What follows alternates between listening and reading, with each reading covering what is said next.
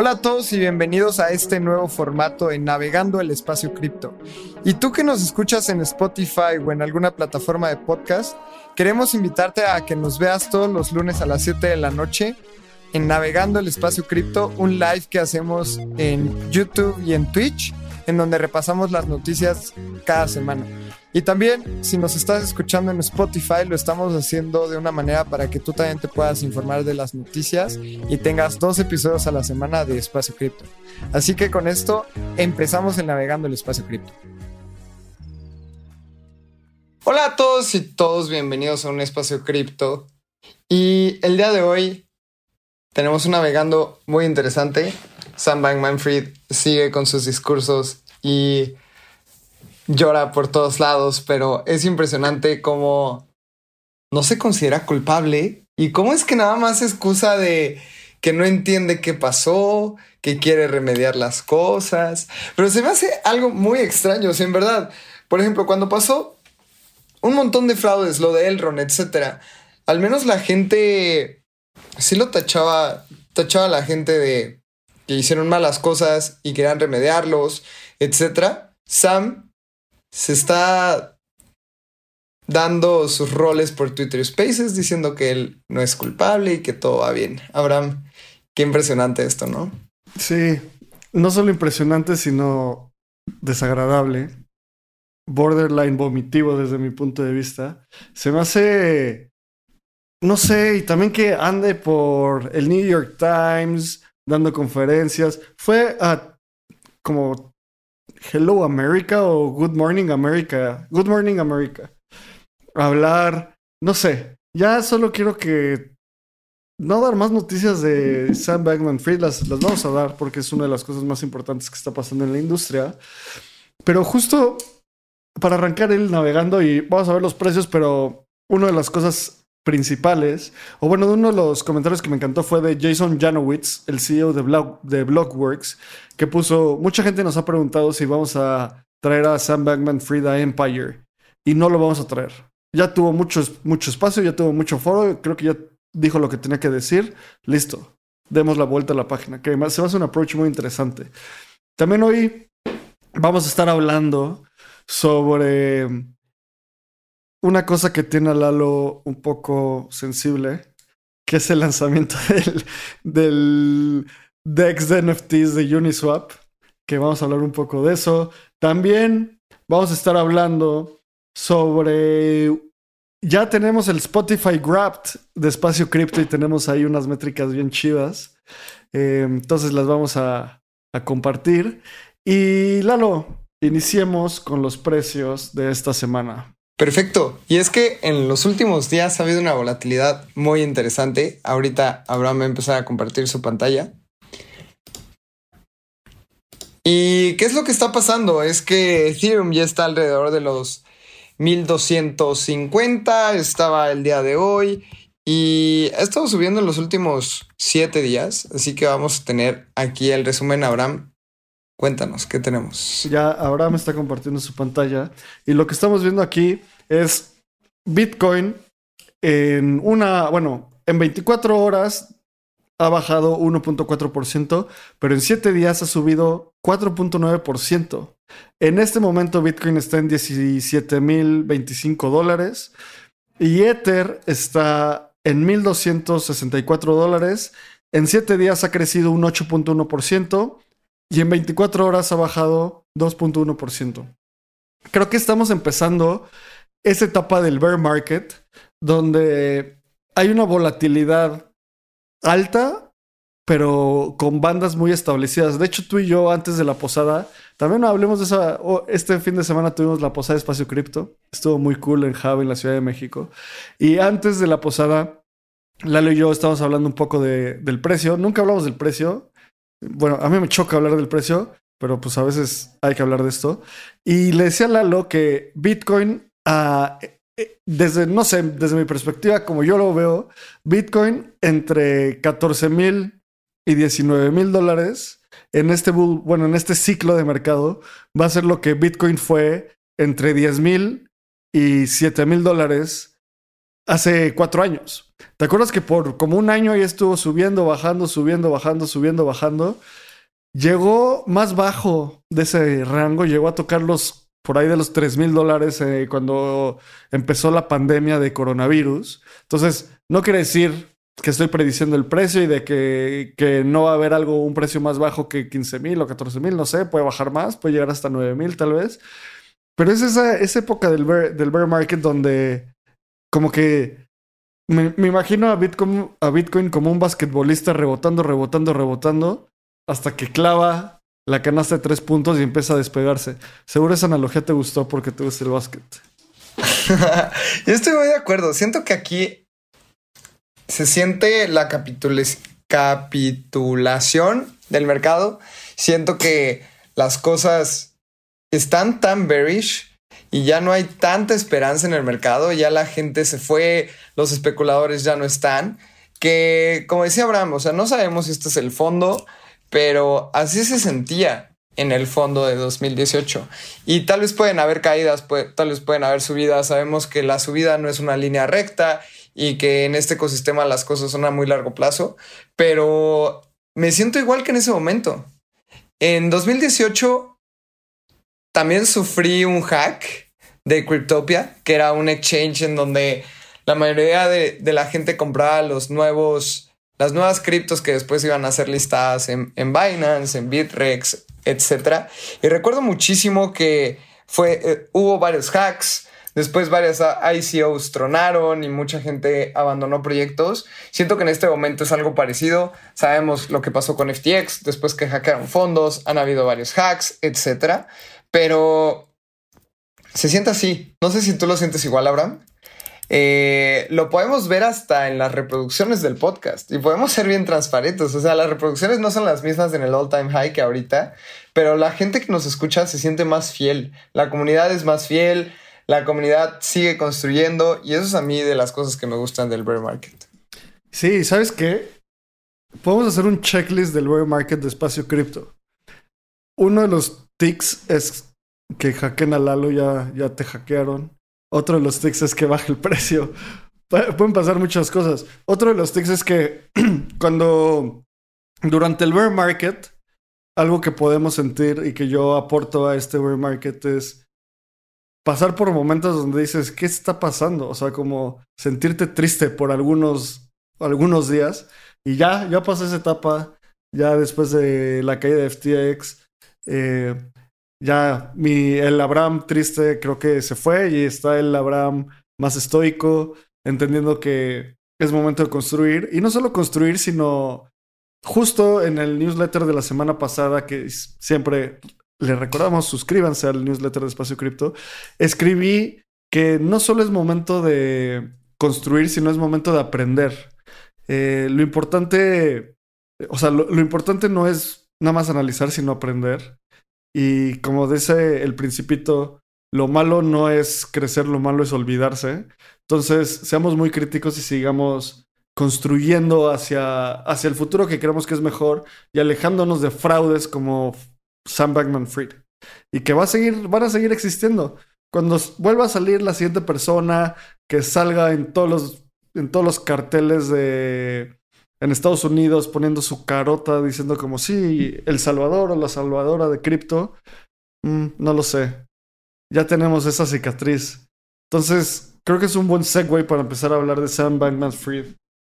¿Estás de acuerdo o qué, Lalo? Muy de acuerdo. Sí, y nada, yo siento que los precios, vamos a repasarlos rapidísimo. Ethereum está en 1261 dólares. Eh, justamente aquí Abraham tiene la tablita, 264 dólares. Tradeando. Bájale tantito, Abraham.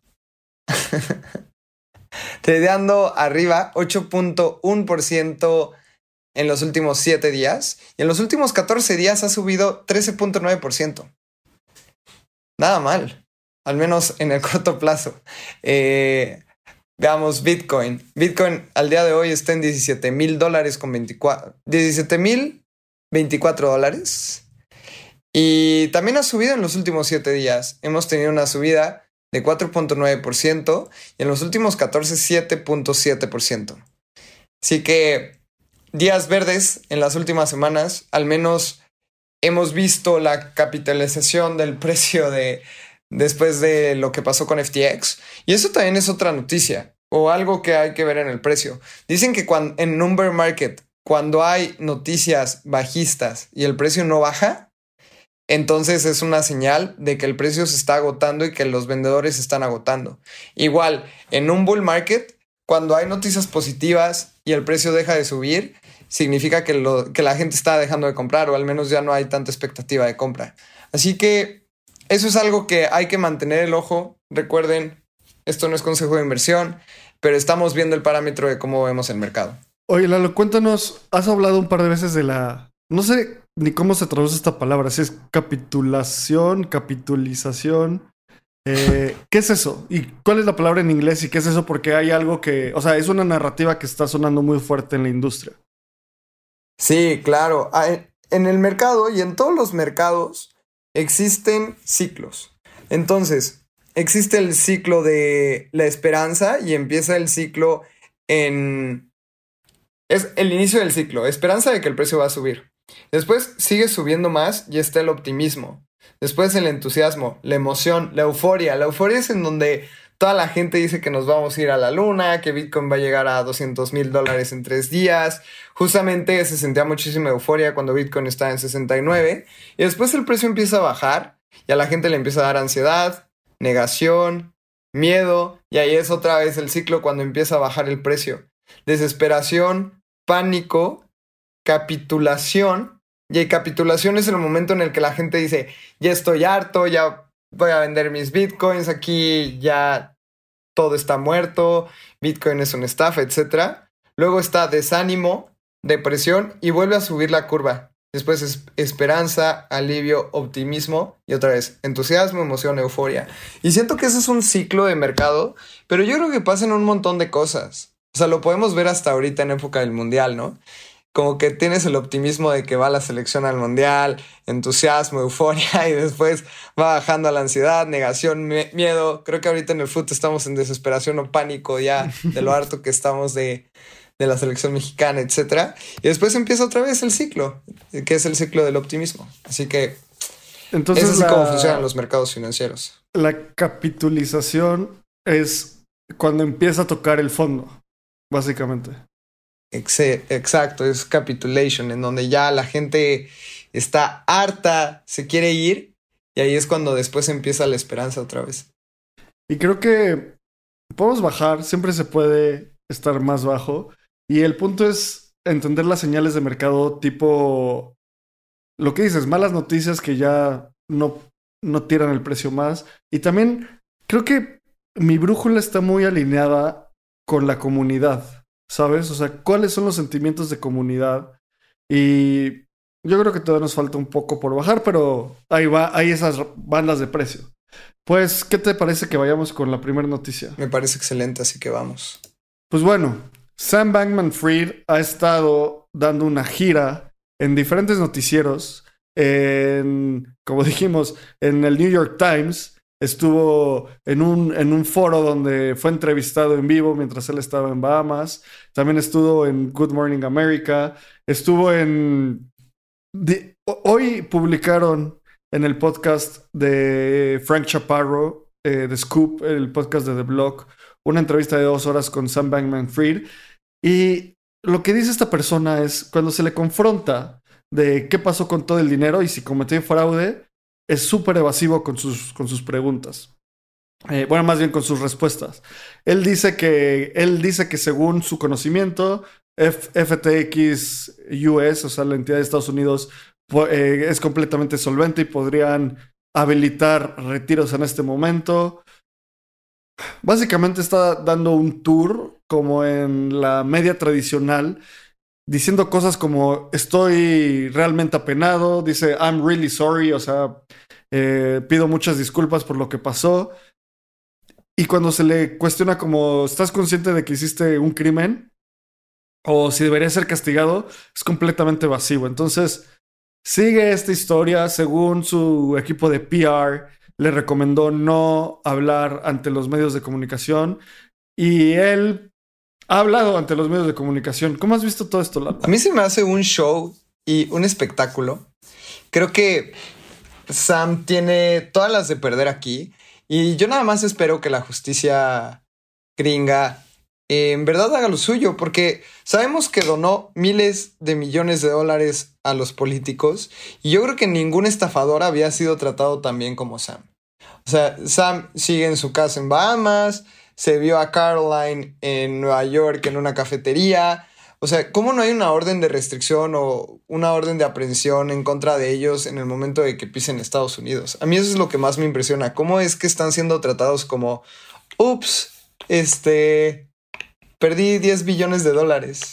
Exacto. O sea, y están jugando la carta como de, ay, perdón, en, serio estoy muy apenado, discúlpenme, se nos salió de control, casi casi como somos unos niños que estábamos jugando y perdimos una cantidad estúpida de dinero.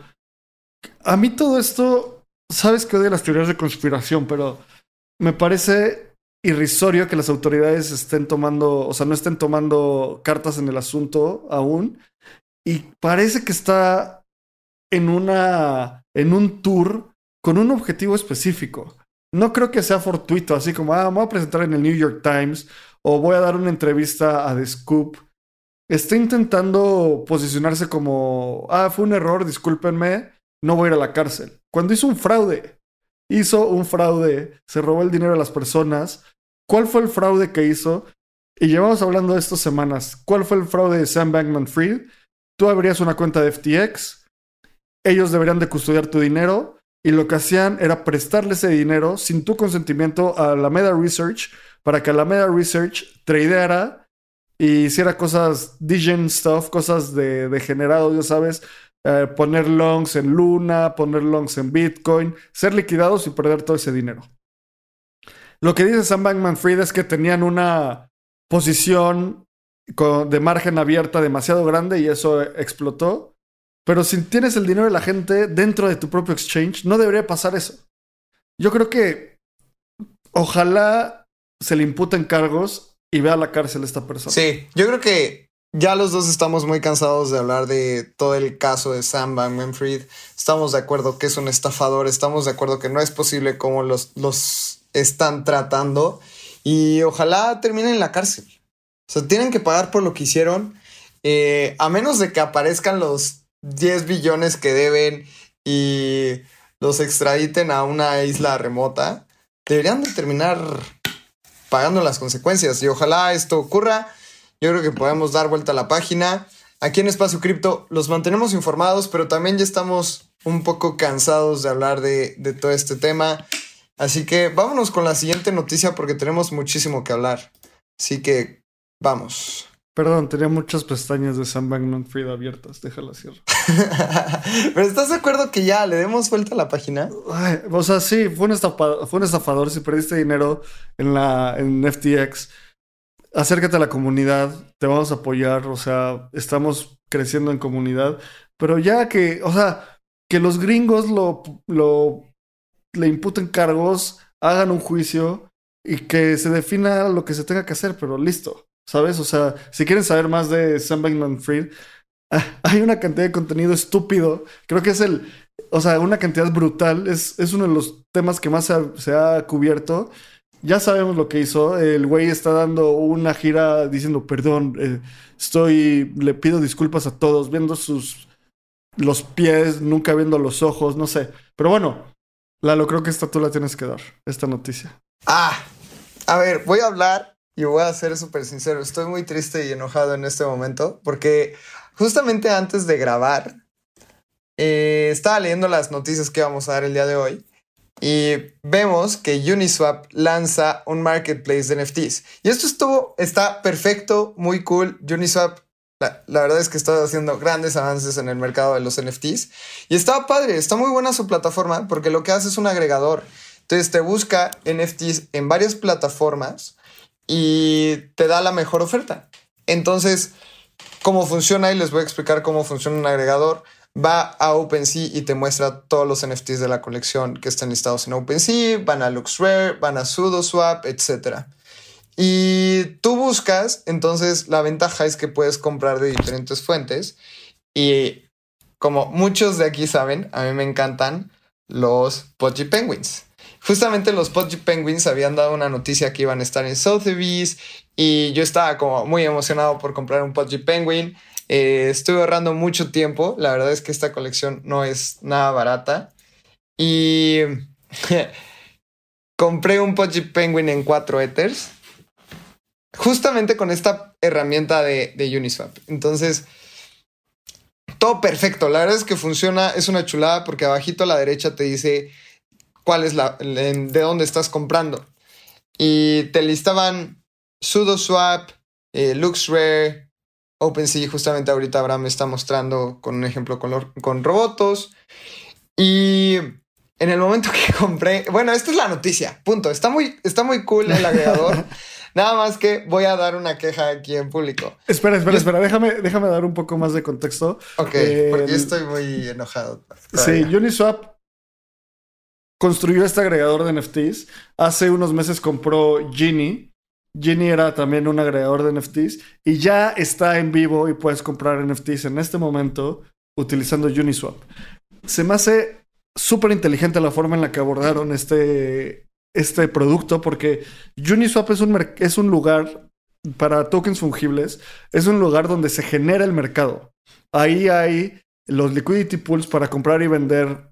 Puedes comprar USDC, Ether, lo que quieras, de forma descentralizada, directamente con tu Web3 wallet, con MetaMask, Rainbow eh, o el wallet que utilizas. Y ahora, para hacer NFTs, eh, comprar y hacer un, más bien, hacer un marketplace de NFTs es mucho más complejo porque la liquidez está muy segmentada y está muy granularizada. Entonces, en lugar de tú hacer un marketplace, ya existen marketplaces, entonces los consolidas alrededor de una interfaz del usuario. Es una es un acercamiento muy cripto, muy DeFi, muy de, de legos de dinero, ¿sabes? De estos eh, money legos. El problema es que cuando tú utilizas cosas como OpenSea, puedes saber y hay protocolos que sabes si hay un NFT robado, si hay un NFT en disputa. Y ahí es donde entra tu el desenlace de tu noticia, Lalo. Justamente hace 34 minutos. Estaba muy contento, de verdad. Estaba muy emocionado de comprar mi Pudgy Penguin. Eh, compré el Pudgy Penguin. Y lo tenía en mi cartera y dije, wow, lo voy a ver en mi colección de OpenSea. Y en eso sale con un letrero que dice eh, este ítem no se puede comprar o vender en OpenSea porque por, actividad sospechosa. Entonces probablemente este NFT haya sido eh, robado de alguna cartera o alguien hackeó al dueño de esta cartera y ahora tengo mi, mi NFT de los Pudgy Penguins, pero probablemente venga de un hack. Esto, a ver, Está muy cool que, que OpenSea haya lanzado esta herramienta y probablemente la siga usando, nada más que tenemos que tener muchísimo cuidado porque OpenSea, perdón, eh, Uniswap nunca me advirtió que este NFT era de actividad sospechosa, etc. Entonces, siempre que estés utilizando un producto nuevo, pues ten muchísimo cuidado porque probablemente eh, siga estando en pruebas, probablemente haya mejoras que puedes hacer, probablemente pues tener varios daños, así como, como el que yo tuve.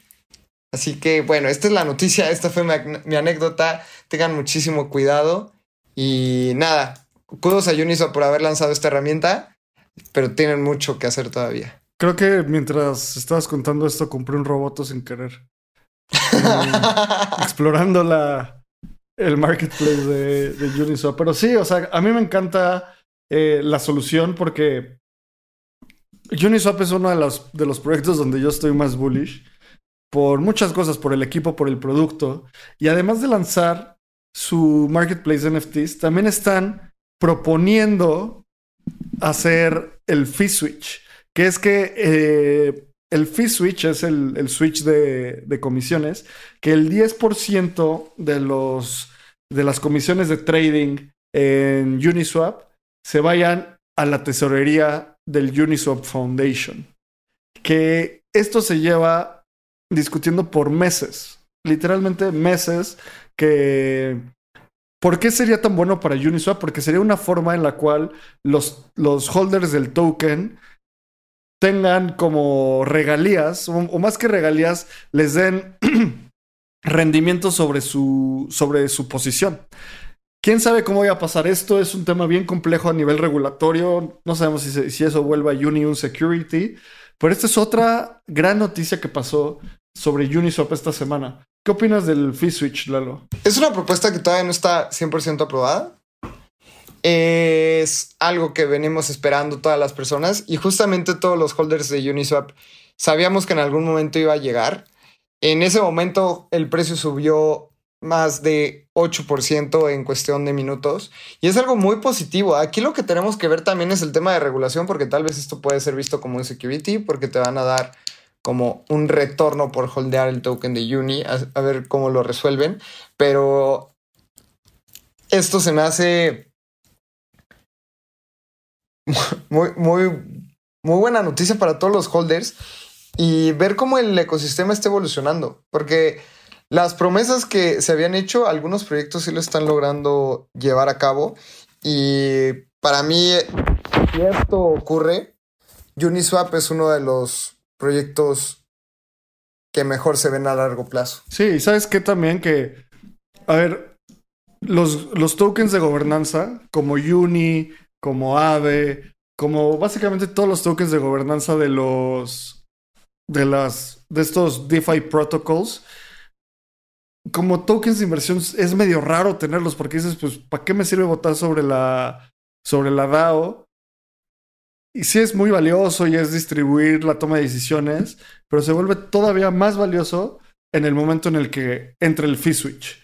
Que parte de, los, de las comisiones del protocolo se le regresan a los token holders. El primero que haga eso va a sentar un precedente para los otros, para las los otros protocolos. Entonces, a mí me, me emociona mucho Super Bullish en Uniswap. A ver, rápido, Lalo, cuéntanos. Pensando rápido, ¿cuáles son tres proyectos donde tú estés muy bullish actualmente? Uniswap, Aave y Ethereum. Yo diría Uniswap, Lens y Ethereum, que es, son primos, Avi y Lens, ¿sabes? Sí, Entonces, nada de estos son consejos de inversión, pero es algo que yo veo y se me hace medio evidente que esto va a pasar en el siguiente, en el siguiente bull market. Así que más noticias buenas de Uniswap. Eh, pues vamos al, a la siguiente noticia. Vamos. Esta noticia me dio coraje. Y la noticia es que Coinbase Wallet, si tú utilizabas Coinbase Wallet, ya no puedes mandar NFTs utilizando Coinbase Wallet desde tu celular, desde tu iPhone. ¿Y por qué ya no puedes mandar NFTs desde tu Coinbase Wallet en iPhone? Fue porque Apple está pidiendo a Coinbase que el 30% del gas fee sea reconocido como revenue de Apple, como un ingreso para Apple.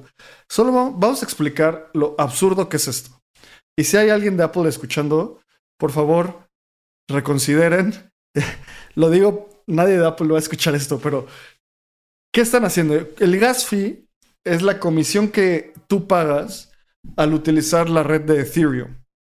Entonces, si yo le quiero mandar a Lalo el robot que acabo de comprar sin querer, tengo que pagar una transacción que hoy hice un par de transacciones y me costaron como dos dólares, ¿no?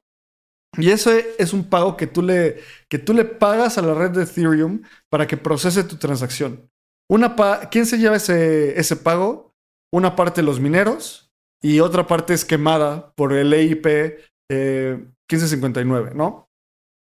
Lo que está diciendo Apple es que el usuario debería pagar 30% a Apple de ese costo de gas. Y Coinbase dice como, a ver, aunque queramos hacerlo, es imposible. Es imposible porque Apple no tiene una forma de pagar, de recibir Ether en, unas, en las compras in-app. También es una, más allá de la centralización, que la descentralización para muchas cosas es un ente necesario, como el simple hecho de que haya wallets que se llamen Metamask, que se llamen Coinbase, que se llamen lo que sea, es que hay una empresa detrás construyendo eso, que está bien. Lo que está mal es el momento en el que hay centralización monopólica coercitiva. ¿Qué quiere decir eso? Que un ente que esté intentando a través de la coerción, o sea, a través de la fuerza, incrementar su poder monopólico, que es este, este punto de Apple y el App Store específicamente. Entonces, muy críticos de que Apple haya hecho esto y que no deja a los usuarios de Coinbase, del Coinbase Wallet, mandar sus NFTs, porque tendrías que pagar 30% del gas fee, además del gas fee, o sea, es como la comisión más absurda de la cual tú puedes eh, cobrar el 30%. ¿Cómo viste, Lalo? A mí se me hace una tontería porque es como cobrar por usar el correo electrónico. O sea, es algo que no es controlable, es algo que nadie lo puede parar. O sea, es como si, si dijeras, págame por enviar un mensaje de texto. O sea, inútil, además no, no lo puedes extraer. Se me hace la demostración de un nulo conocimiento web 3 dentro de, una, de la empresa más importante del mundo. Es la empresa con mayor capitalización de mercado del mundo y no tiene todavía el suficiente conocimiento como para que alguien diga, oigan, esto no se puede hacer, ¿no? Y también demuestra lo, lo temprano que estamos en el ecosistema porque es como si alguien no entendiera que no puedes parar el, envío de un correo electrónico. Nada, se, me hace burdo, se me hace tonto. Esperemos que, que Apple entienda que esto no se puede hacer pronto.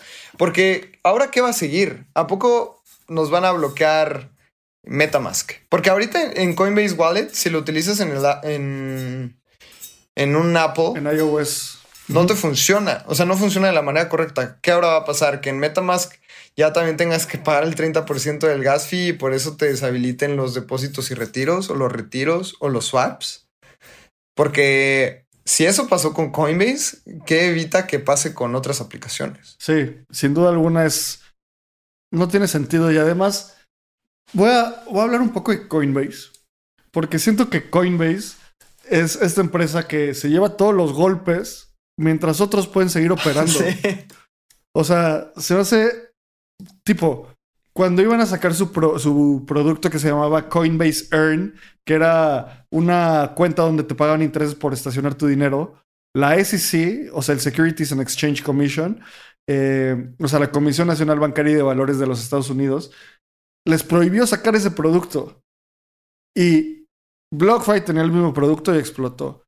Eh, FTX tenía el mismo producto igual. Voyager tenía el mismo producto y explotó. Entonces, los pobres de Coinbase son los únicos que no logran hacer el deployment de sus productos por querer cumplir con las regulaciones. Y pasa lo mismo ahora en lugar de los reguladores con Apple. Eh, Rainbow puede seguir usando y mandando NFTs, MetaMask igual, y los pobres de Coinbase no pueden. Y la verdad, hemos sido muy críticos con empresas como FTX, como muchos otros, y Coinbase son uno de los estandartes de la industria que siguen operando y que parece que están haciendo las cosas bien. Entonces, un abrazo al equipo de Coinbase que construye productos tan cool y luego no los puede ejecutar por temas de mercado regulatorios. Y justo... Yo creo que es el costo de ser el primer exchange listado en bolsa, ¿no? O sea, en Estados Unidos. 100%. es el costo de ser el primero al estar público, al ser una empresa pública, hay mucho más escrutinio, tienes que tener muchos mayores reportes y al mismo tiempo te hace un lugar más seguro por todo eso, ¿sabes? Entonces es como el huevo y la gallina. Y alineado con este punto también, eh, que es el parte de la misma, bueno, una noticia Coinbase Wallet.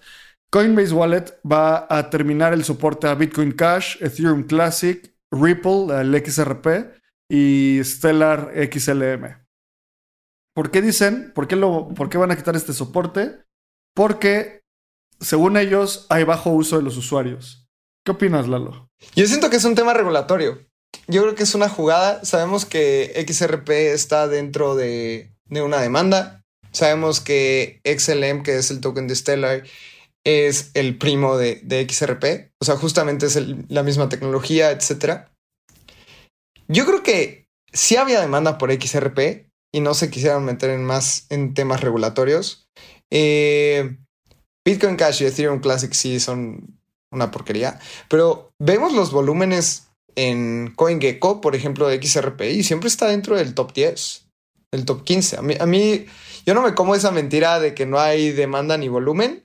Más bien, yo creo que es un tema regulatorio de que Coinbase no se quiere meter ahí en más problemas y listo. Yo creo que así se resuelve el problema y adiós. Yo creo que es algo que, que vamos a ver. Realmente nadie utiliza Bitcoin Cash y Ethereum Classic.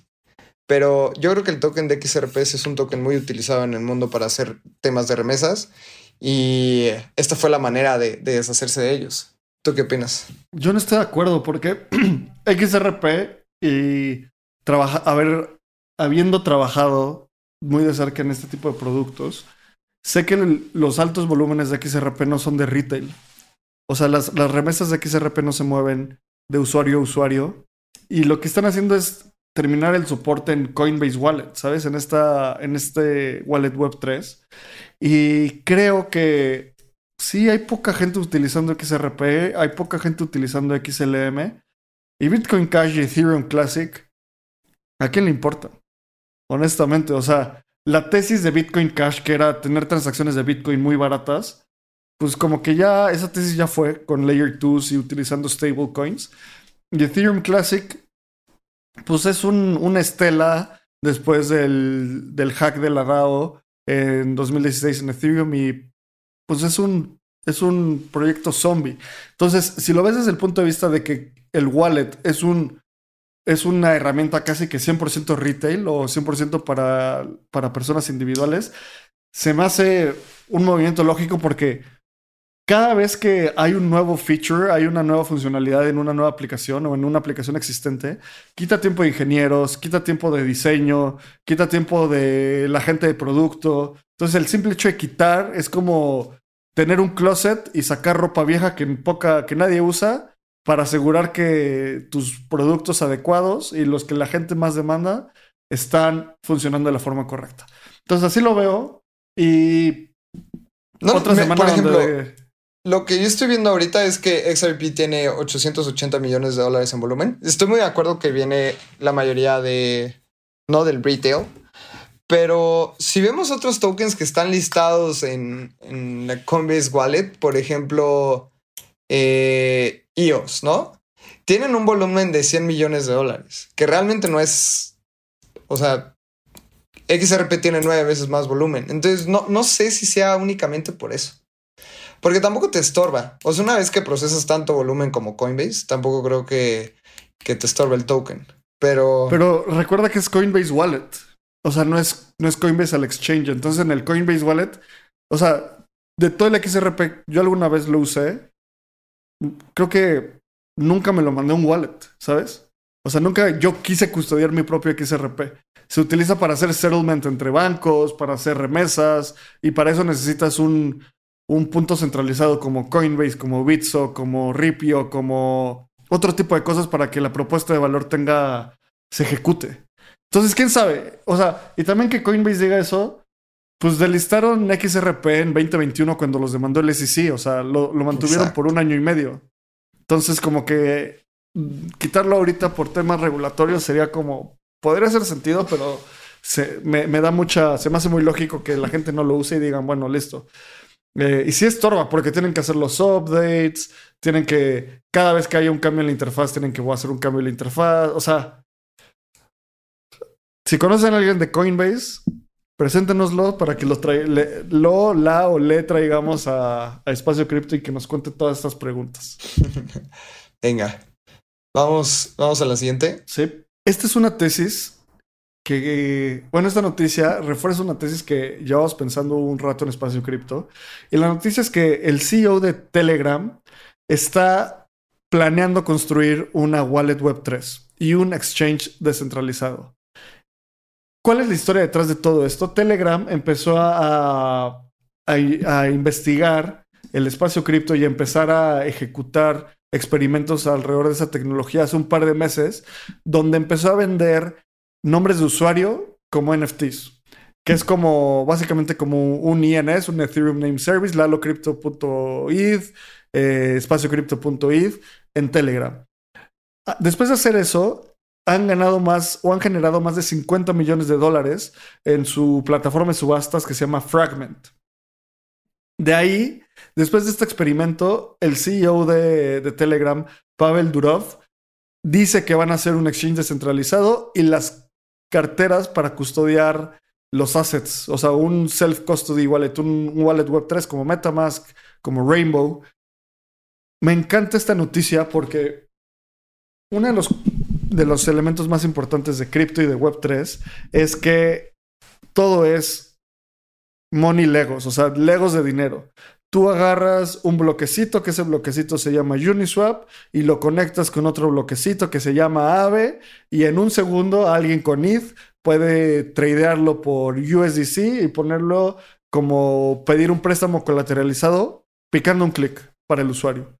A eso nos referimos con los, los legos de dinero. ¿Y por qué, se, por qué estoy hablando de todo esto? Porque llevo mucho tiempo pensando que en los próximos años los principales jugadores de esta industria no solo van a ser las personas que desarrollen la mejor tecnología, sino las personas que consoliden la mayor cantidad de usuarios. Y Telegram tiene millones de usuarios que utilizando su producto y su servicio, y en el momento en el cual a estos millones de usuarios les presentas un servicio web 3, van a poder tener acceso a esta tecnología de una forma rápida y fácil. Entonces, una de mis tesis en el mediano plazo es que todos estos productos financieros, o muchos de estos productos financieros, van a estar potenciados y ejecutados por Web3 y las personas que tengan eh, la mejor interfaz del usuario, el, el UI y el UX más simple para la gente, van a poder conectarse a estas tecnologías presentarles productos y servicios financieros a, las usuarias y los usuarios y tener un negocio multimillonario en sus manos. Entonces, que Telegram haga este paso se me hace un gran paso adelante y un gran paso adelante en la estrategia de esta empresa. ¿Tú cómo ves, Lalo? Sí, la verdad es que yo creo que va a ser increíble el también va a ser un, un feature muy obvio el poder enviar dinero por Telegram, por WhatsApp, que ya todo sea borderless e instantáneo, ¿no? Donde no importe si Abraham está en Turquía y yo estoy en México y nos podamos enviar dinero por una aplicación de mensajería, se me hace de lo más útil y de lo más intuitivo dentro de las aplicaciones. Yo creo que este tema viene eh, muy interesante y también sabemos que el CEO de Telegram siempre ha estado súper vanguardista y súper en temas de descentralización y medio anarquista, así que estoy muy emocionado por esto. Sí, siento que Telegram y Reddit son de las empresas de redes sociales, o sea, mensajería de redes sociales que más están poniendo un pie fuerte en Web3. Vamos a ver cómo evoluciona. Y vamos a, las, a la siguiente noticia. Vamos. Pues hubo otro hack en DeFi y esta vez fue a Anchor BNB. Eh, y después de un exploit, eh, un atacante logró crear y vender cuadrillones de ABNB, que es el BNB eh, grapeado en Anchor. Y el 2 de diciembre usuarios se percataron de que alguien había intentado mintar 4 cuatrillones de ABNB y vendieron el token por cualquier otro que pudiera tener liquidez en el exchange descentralizado de BNB, que son eh, PancakeSwap, ApeSwap, y eso hizo que Anchor parara la operación. Eh, ¿Cómo viste esto, Lalo? Hacks, hacks y más hacks.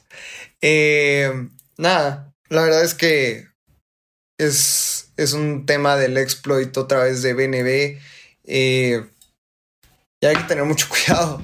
Nada, más les puedo decir eso. Una de las cosas que. De las pocas cosas, cosas positivas de este exploit es que la comunidad es la que se dio cuenta de, de, este, de este hack. Eh, en Twitter, eh, Nansen-Inter empezó a analizar el comportamiento de Anchor y de BNB y ahí es donde muchos nos dimos cuenta de que algo malo estaba pasando. Eso tuvo un impacto en el precio de BNB y Anchor lo que tuvo que hacer es detener el trading del token y, y, también anunció que los otros eh, activos en, el, en, la infraestructura de, Anchor se mantenían intactos. Y todo esto también, eh, muy interesante que después una, diferentes cuentas de Twitter empiezan a analizar el blockchain. Como sabemos, el blockchain es 100% transparente. Tú puedes meter y ver qué está pasando en el blockchain y empiezan a especular que fue un crimen interno por algunas carteras comprometidas por parte de Anchor. Entonces, a final de cuentas, muchos de estos, de estos hacks terminan siendo descubiertos porque el blockchain es muy transparente. Entonces es algo que tal vez poco a poco saldrá a la luz. Y vamos a las últimas dos noticias. Así que vamos a las últimas dos noticias, Lalo. Está pasando en esta noticia. Se me hace muy lógica y vamos a darla. Phantom, la billetera más popular del ecosistema de Solana, añade soporte para Ethereum y Polygon. Y creo que este es un movimiento muy inteligente para el equipo de Phantom, porque sabemos que después de lo de FTX, eh, el ecosistema de Solana ha perdido muchísimo valor. Justamente Alameda era uno de los principales inversionistas de Solana. El total value locked del ecosistema de DeFi de Solana ha caído un 90% después de lo del hack. Sabemos que Alameda tiene todavía unos tokens de Solana. El precio de Solana se cayó por completo. O sea, en verdad se fue de 36 dólares y ahorita está cotizando a 13. El volumen es muy pobre, el ecosistema DeFi es muy pobre y el equipo de Phantom eh, hizo un movimiento inteligente. Ahora va a soportar Ethereum y Polygon y ahora van a empezar a desarrollar para estos dos ecosistemas, donde sabemos que tienen que seguir generando revenue, la empresa tiene que seguir funcionando. Y Abraham, tú y yo minteamos unos ceremonios dentro de la wallet de Phantom. Yo creo que ha sido las únicas cosas que hemos hecho en una wallet de Solana, pero Phantom se me hizo muy buena. Tiene una buena interfaz, tiene una buena experiencia de usuario. Eh, eh, Muestra los NFTs muy bien. Exacto, al final es un producto muy bueno, así que es un movimiento muy inteligente, en mi opinión. ¿Tú qué opinas? Hablando rapidísimo sobre el precio, hoy el precio de Solana está en alrededor de 13 dólares y está a niveles de marzo de 2021. Llegó a estar en más de 260 dólares, por ahí fue el pico, y ahorita que está en 14.0, bueno, en 14 dólares, ha perdido el 95% del valor. 95% del valor es una de las caídas más fuertes en la industria y aún así tiene el market cap número 17. Y para mí algo, algo importante de que Phantom se pase, haga una implementación en Ethereum, creo que es algo muy, muy, muy, muy bueno porque una de las cosas que creo que cualquier persona que construye un producto en Web3 tiene que entender es tenemos que ser blockchain agnostic y tenemos que buscar construir productos en el blockchain que sea más eficiente. Phantom empezó a construir en Solana, era la cartera de Solana y es un muy buen producto, la verdad. Y que se empieza a migrar a Ethereum es un movimiento natural porque dicen, a ver, se cayó el volumen, se cayeron los usuarios, se cayó todo, todo está regresando a Ethereum, parece. Los Layer 2, eh, los layer, las capas 2 de Ethereum parece que van a ser también el futuro. Es el camino normal. Hace unos meses, hace unas semanas, dimos la noticia de que Magic Eden, el OpenSea de Solana, también estaba migrando a Ethereum. Esto no quiere decir que abandonen a Solana. Esto quiere decir que expanden su, su producto. Entonces creo que es una muy buena noticia. Y vamos a la última noticia de este navegando antes de ver los números del Spotify Wrapped. Venga. Creo que esta es una de las noticias más importantes del año en cripto. Me acuerdo de, de la noticia de que Google empezaba a proveer infraestructura para blockchain. ¿Y qué pasó? FTX a los pocos días explotó y ya todos ya se nos olvidó que Google ahora está en Web3. Eh, y ahora Stripe acaba de implementar una solución de fiat a cripto para negocios Web3. Stripe es un producto digital que construye APIs y construye la infraestructura para que cualquier persona pueda aceptar pagos con tarjeta de crédito para, su, para los checkouts en diferentes negocios. Y ahora está implementando un servicio para tener eh, este, este pago fiat a cripto. Stripe es una, es una empresa que vale miles de millones de dólares y es una de las empresas fintech más importantes del mundo. Entonces, el momento en el cual están empezando a tener un widget en el cual la gente puede utilizar un exchange descentralizado es una noticia gigante. Para mí es una noticia del tamaño como cuando PayPal empezó a ofrecer cripto a sus usuarios. Hoy en el, en el bear market no nos damos cuenta del impacto que va a tener esto, pero creo que va a tener un altísimo impacto en el mediano plazo. Sabemos que la venta en línea y todo el e-commerce está empezando. Sabemos que la pandemia tuvo un peak muy grande, pero justamente este es el inicio del e-commerce. Estaba leyendo que el 80% de las posesiones de un niño en Estados Unidos de 15 años es digital.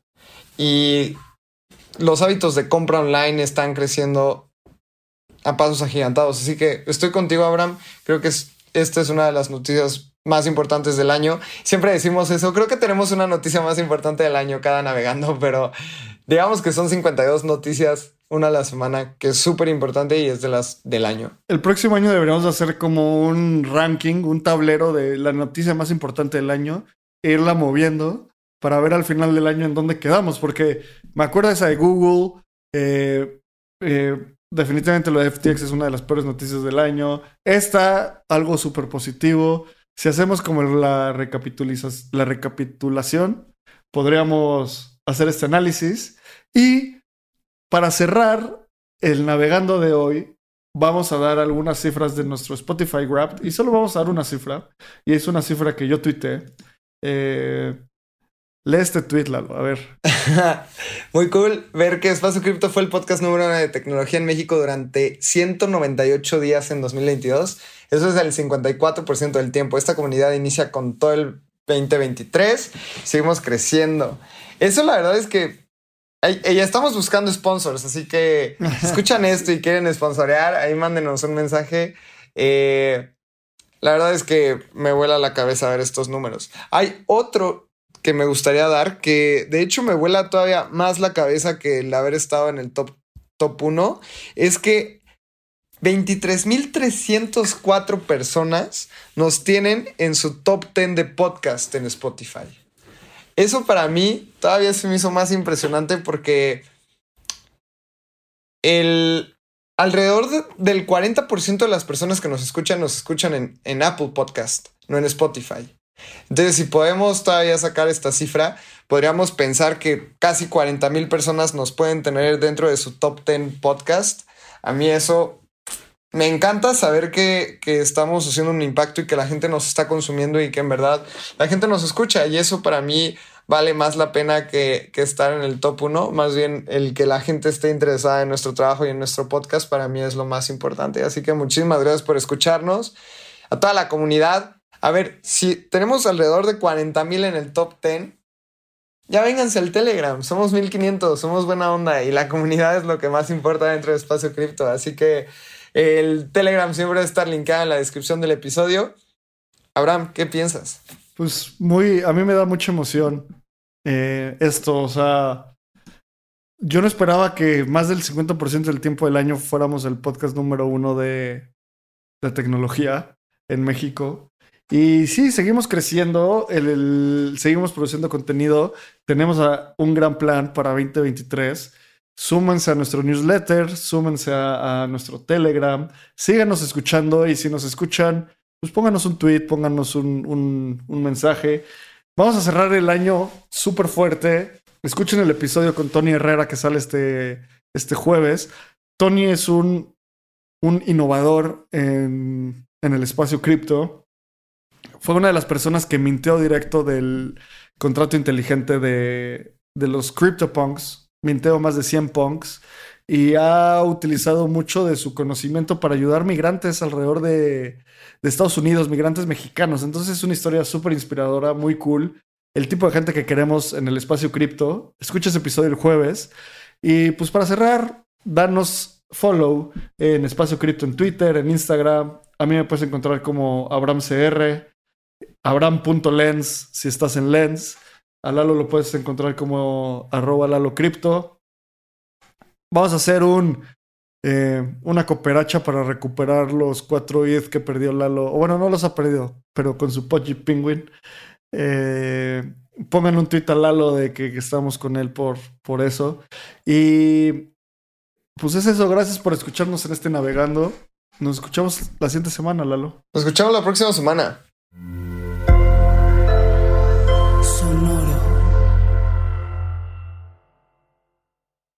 Este guion de Mundo Futuro lo escribió una inteligencia artificial.